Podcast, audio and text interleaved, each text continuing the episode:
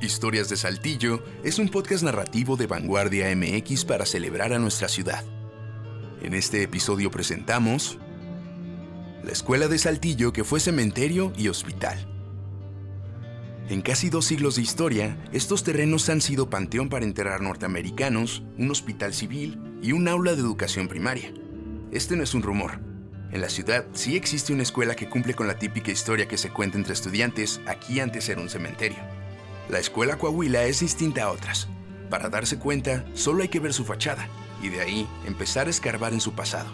Aunque si de escarbar hablamos, llegaremos literalmente hasta los huesos. En el cruce de las calles Matamoros y de la Fuente en la zona centro, se encuentran unos terrenos que en 1847 fueron utilizados como cementerio. Entre el 25 de abril de 1846 y el 2 de febrero de 1848 fue común que los soldados norteamericanos murieran en Saltillo a causa de la intervención estadounidense en México. Recordemos que esta guerra se desató por las pretensiones de Estados Unidos de expandirse al territorio mexicano.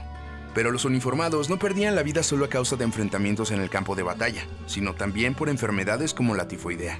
Durante esa época, los militares invasores que no fueran católicos no podían ser sepultados en el camposanto de la ciudad, por eso, se decidió habilitar un espacio exclusivo para ellos. Se desconoce cuántas osamentas pudieron haber sido inhumadas ahí. El sitio fue deshabilitado como panteón décadas más tarde de concluido el conflicto bélico.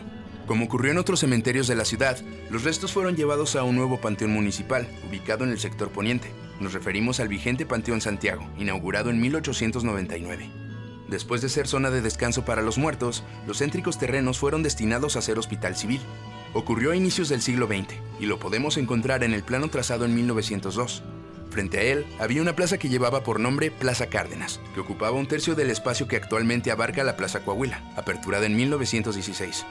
Cuando comenzó la edificación de la Escuela Coahuila en 1930, se asignó una superficie de 10.666 metros cuadrados. El diseño de la obra arquitectónica, como ya dijimos, destaca por ciertas peculiaridades, como su forma casi cuadrangular, el patio y sus escaleras al centro, sus dos plantas y la puerta de herrería con estilo Art Deco. Todo eso, diseño del ingeniero saltillense Seferino Domínguez Villarreal.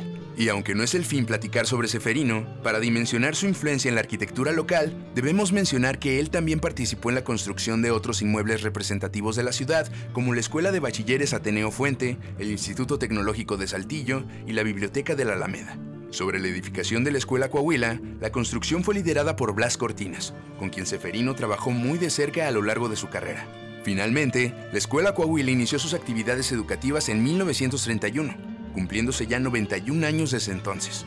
En 1988, el edificio fue restaurado y hasta hoy reciben sus aulas a cientos de alumnos de nivel primaria. Sobre la frase, aquí antes era un cementerio, esta suele acompañarse de relatos, muchas veces paranormales o espeluznantes, en los baños aparece un niño o yo he visto una señora con vestido negro en los pasillos. No hay evidencia que compruebe que en la escuela Coahuila ocurran cosas como esas, pero tampoco hay pruebas que lo descarten.